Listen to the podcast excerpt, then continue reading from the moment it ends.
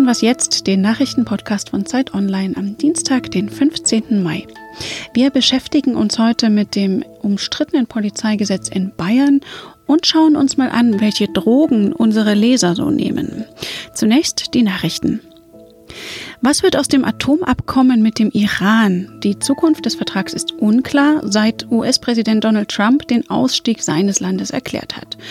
Die übrigen Unterzeichnerstaaten wollen sich nicht beirren lassen und Irans Außenminister Mohammed Zarif reist derzeit zu den anderen Vertragspartnern, um zu beraten, wie es weitergehen soll. Nach Besuchen in China und Russland trifft sich Zarif heute in Brüssel mit seinen Kollegen aus Deutschland, Frankreich und Großbritannien. Zuvor hatte der Minister die EU aufgefordert, innerhalb von 60 Tagen Garantien für den Erhalt des Abkommens abzugeben. Im Gazastreifen werden heute erneute Massenproteste an der Grenze zu Israel erwartet. Die Palästinenser erinnern am heutigen Nakba-Tag an die Vertreibung und Flucht hunderttausender Menschen während des ersten Nahostkriegs vor 70 Jahren.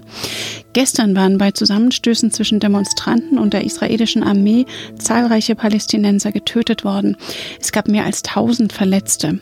Anlass der Proteste war die Verlegung der US-Botschaft von Tel Aviv nach Jerusalem. Der Redaktionsschluss für diesen Podcast ist 5 Uhr.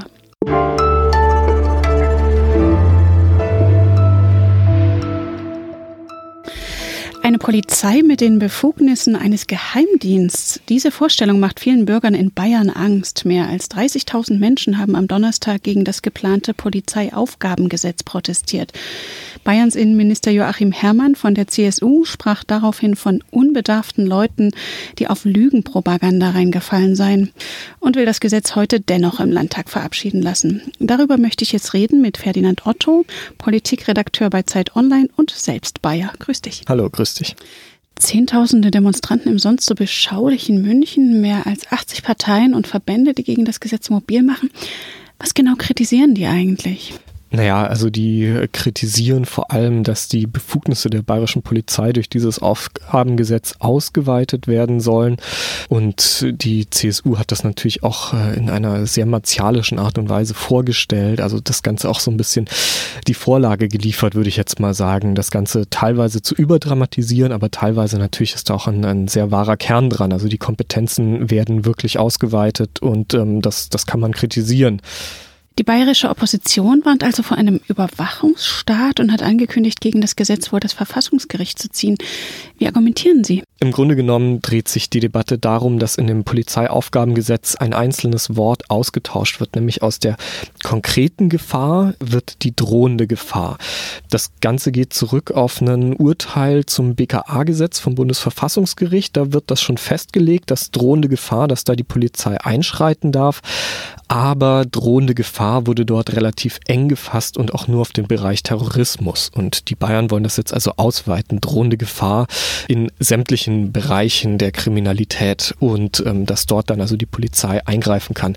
Und das ist also eine, eine Ausweitung der, der Kompetenzen, der Befugnisse. Ja, da dürfen dann also Dinge passieren, ähm, Briefe öffnen, auf die Cloud zugreifen, alles Mögliche mitlesen die äh, ja also ein, ein weiter Übergriff in die Privatsphäre der Bürgerinnen und Bürger ist. Und dagegen wollen also ganz verschiedene Verbände, äh, Oppositionsparteien, Jurastudenten haben also eine Klage angekündigt dagegen. Und was denkst du, wie stehen Ihre Chancen? Das kann ich ganz schwer beurteilen. Also das wird wahrscheinlich auch ein bisschen darauf hinauslaufen. Markus Söder hat ja gesagt, dass das Gesetz kritisch begleitet werden soll mit einer Kommission. Ähm, das kann natürlich auch gut sein, sobald er da merkt, wir haben da irgendwie verfassungsrechtlichen Gegenwind, dass das Gesetz nochmal geändert und angepasst wird, auch nachdem das jetzt im, im Landtag schon verabschiedet wurde. Auch Ex-Innenminister Baum will ja gegen das Polizeiaufgabengesetz klagen. Er ist in der FDP, die sich ja gerne als Bürgerrechtspartei präsentiert. Doch in Nordrhein-Westfalen, wo die FDP mitregiert, plant die Regierung ein ähnliches Gesetz. Ist das jetzt ein allgemeiner Trend in den Ländern und warum?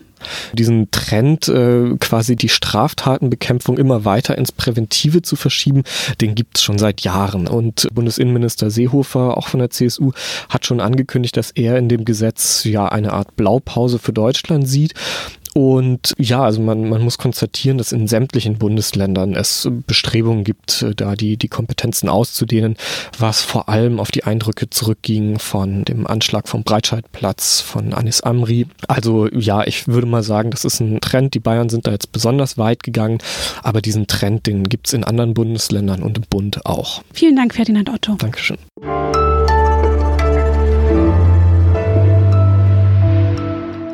Und sonst so? Propeller von Schiffen, Baustellen für Bohrinseln oder Windräder. Im Meer ist es ganz schön laut, auch unter Wasser. Deshalb schickt das Deutsche Meeresmuseum in Stralsund jetzt Pinguine zum Hörtest. Vier Jungtiere sollen lernen, auf bestimmte akustische Reize zu reagieren. So sollen auch die Auswirkungen von Unterwasserlärm auf die Tiere erforscht werden.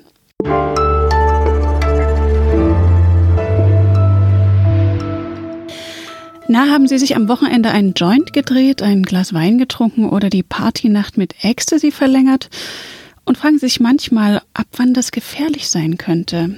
Heute werden in Berlin neue Zahlen zu den Drogentoten vorgestellt.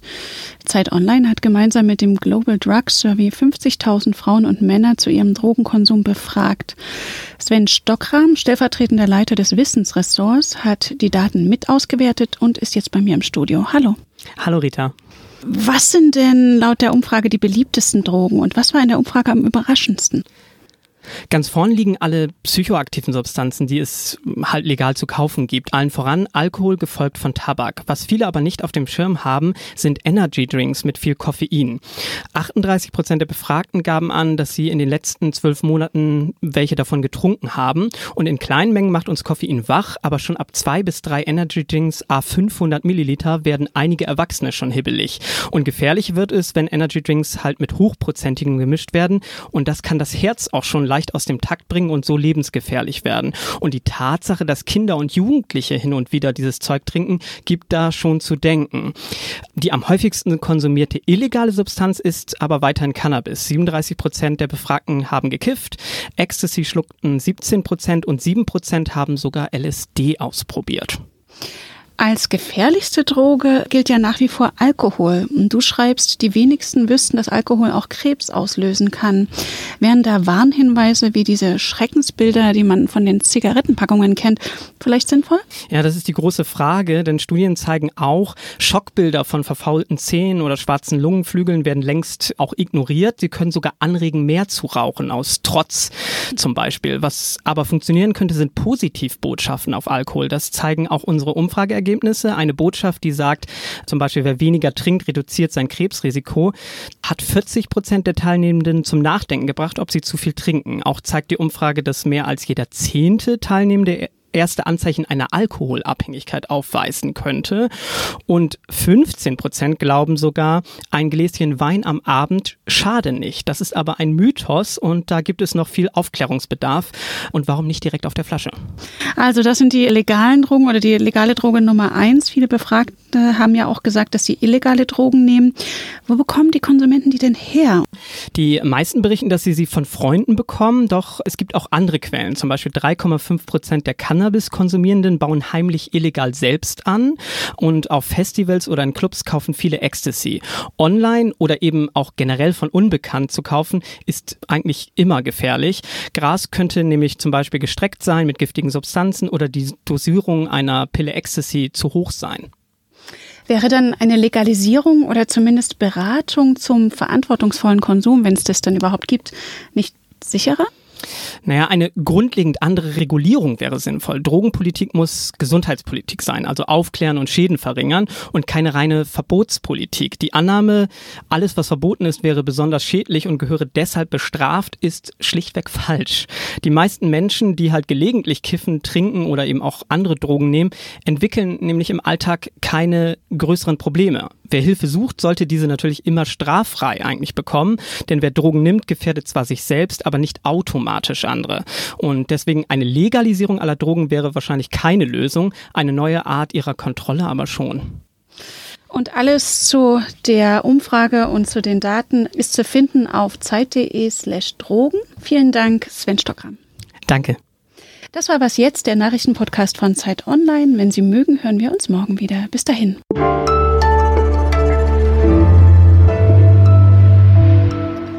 hatte denn die Studie eigentlich auch